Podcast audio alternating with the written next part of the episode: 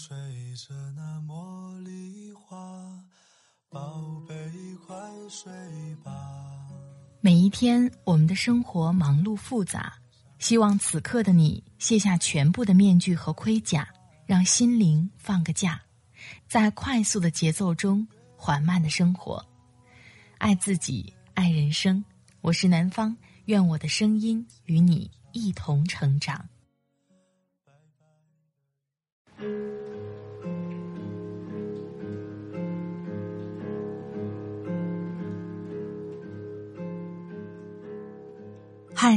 你好，这里是快节奏慢生活，我是南方。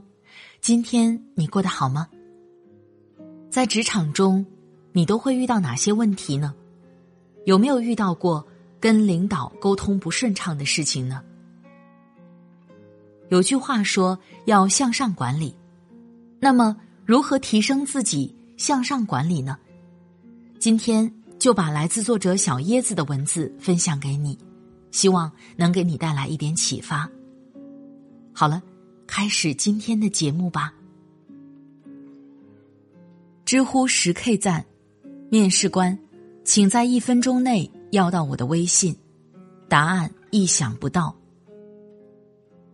前段时间在知乎上看到一则热帖，问大家在求职过程中遇到过哪些奇葩面试题。有人列举了这样一些问题：一根针掉入大海，如何取回？王科长今年九十八岁，十年后多少岁？如果我的裤子拉链开了，你会如何在不影响他人的情况下善意提醒？有位答主分享了自己的面试经历，他去应聘一个销售岗位，进入了最终面试。面试官在最后问了三位求职者一个看似和应聘岗位无关的问题：如果我要你们在一分钟之内要到我的微信，你们会怎么做？一位女生想了想，回答道：“入职后因为工作的关系，我们肯定有需要对接的时候。”您可否把微信发给我，到时候方便和您联系。一个男生则抖了下机灵，笑着和面试官说：“您加下我微信，我给您发个红包。”剩下一位戴眼镜的男生，思考了十秒钟之后，对面试官说道：“我认识一个业内出名的猎头，手上有许多不错的人脉资源，方便的话，您加下我微信。”我将他的名片推给您，您也许会需要。最后，据说是那位戴眼镜的大佬顺利拿到了 offer。原因不外乎他懂得换位思考，抓住了面试官的痛点，而这对于一名销售来说是至关重要的。企业在面试求职者时，往往会很注重考察筛选学历外的能力。比如表达能力和反应力，学习力和逻辑思维能力，系统思考能力和主动性，以及细节把控与说服力。这其中很大部分能力都与情商有关。很多看似跑偏的面试题，背后都隐含了考察情商的深意。电影《当幸福来敲门》中有这样一个场景，令我印象深刻。威尔史密斯饰演的克里斯，因欠了房东房租，只能免费帮房东装修房子。正在粉刷墙面的时候，警察找上门来，因为他停车罚单未付清，将他抓到警局关了一晚上。不巧的是，第二天克里斯有个至关重要的面试，而他根本不及梳妆得体，换上西装。他从警局一路狂奔到面试地点。穿着背心夹克，顶着石灰粉，出现在面试官面前。面试官打量着他，语气里有满满的质疑和失望。克里斯，如果有个家伙连衬衫都没穿就跑来面试，你会怎么想？如果我最后还雇了这个人，你会怎么想？克里斯稍稍迟疑片刻，带着些许紧张。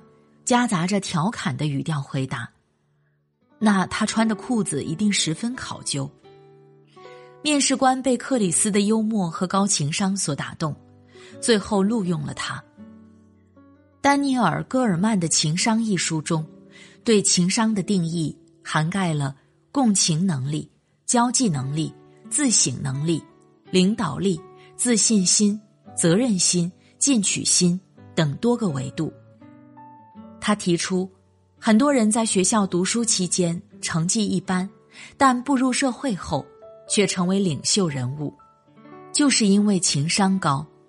职场中，情商对于一个人的职业生涯发展占据着至关重要的地位。有这样一项研究表明，情商会随着年龄的增长和阅历的丰富而不断提升，而且可以通过后天学习加以塑造。两条建议帮助你在职场中培养高情商。一、学习向上管理。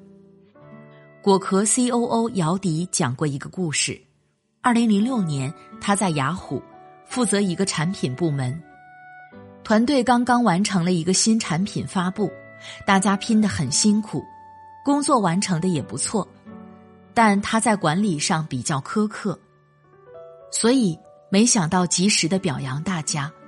他们团队中的一个产品经理。就给他发了一封很长的邮件，开头简单说：“姚迪，这次项目完成的不错，大家也很辛苦，应该鼓励。可能你太忙顾不上，我就帮你写了一封邮件。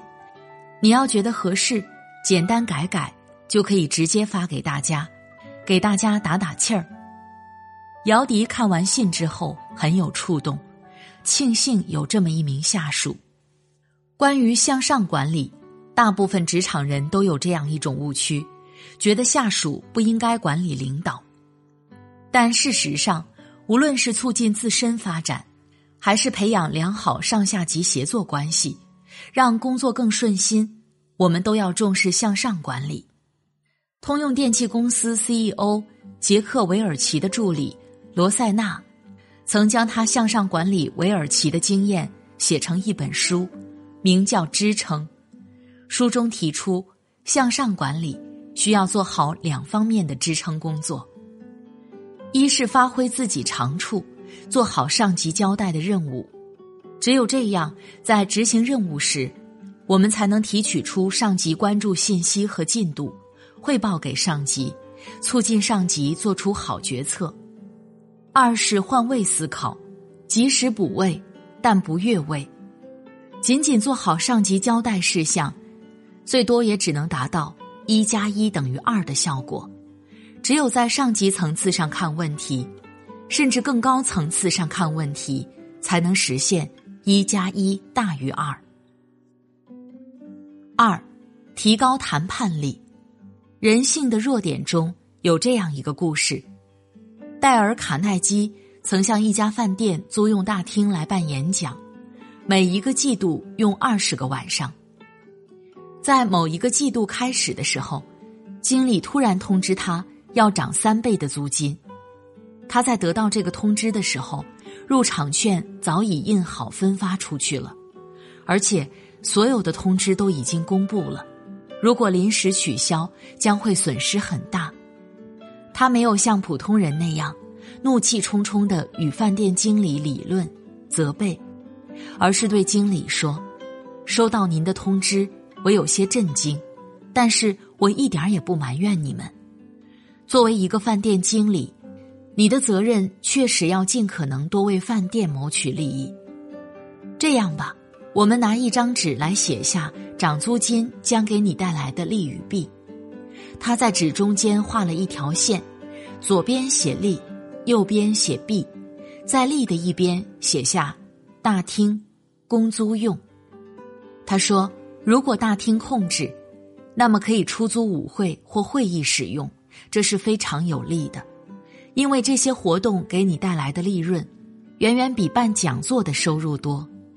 如果我在一个季度中连续二十个晚上都占用你的大厅，这意味着你失去一个非常有利可图的生意。现在，让我们考虑 B。”卡耐基接着说：“我无法支付你所要求的租金，只好被逼到其他地方去开讲座。这样，你非但从我这里拿不到一分钱，还失去了一个很好的宣传。我的课程能吸引不少受过高等教育、水准高的人士到你的饭店来。你如果花五千美元在报纸上刊登广告，也不一定有这么好的效果。第二天，他收到经理的一封信，通知租金只涨百分之五十，而不是百分之三百。谈判力就是让谈判结果达到预期目标的一种能力。在职场中，优秀的人能够发挥谈判力，让方案赢得上司或同事的支持。我们只有学会探究人性的需求，提高观察力，掌握必要的谈判技巧，才能在各种谈判场合应对自如。职场上最需要的不是努力，而是正确的方法。愿我们都能在职场中找到事半功倍的方向。共勉。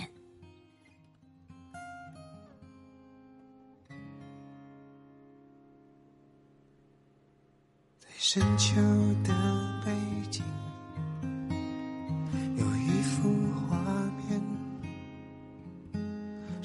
散落在指尖，你成为焦点，银杏洒满了黄昏，路旁都是金黄，长安街上的人们。汽车在中间，有了恋爱的感觉，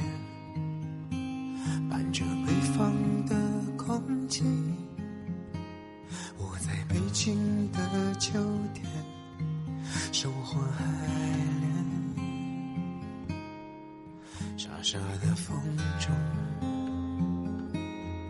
我抱着你盘旋。啊，这就是北京的秋天，阴霾不见，爱情每天上演。啊，这美好的世界，路边的枫树叶也在风中摇。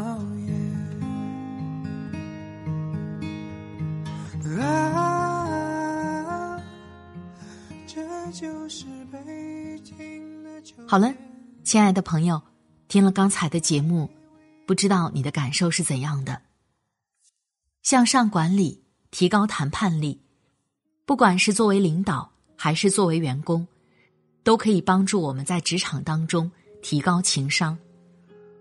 做一件事情，不仅要有专业技能，更重要的是如何让自己所做的事情获得周围人的满意和认可。在职场当中，你还有哪些提高情商的方法吗？欢迎分享给我。在这里特别感谢作者小椰子，人气专栏作者，每天陪你一起读书。他的个人微信公众号是小椰子专栏。已经出版书籍，《你的自律给你自由，自律的人生更自由》。这篇文章首发于精读的微信公众号，精读的拼写九九九。快节奏慢生活是在每周二、周五、周日的晚上更新。如果喜欢我的节目，喜欢我的声音，欢迎下载喜马拉雅 APP，搜索“快节奏慢生活”或是“南方 Darling”。关注我，第一时间收听温暖。好了，今天的节目就到这里，我们下期再会。祝你晚安，今夜好梦，拜拜。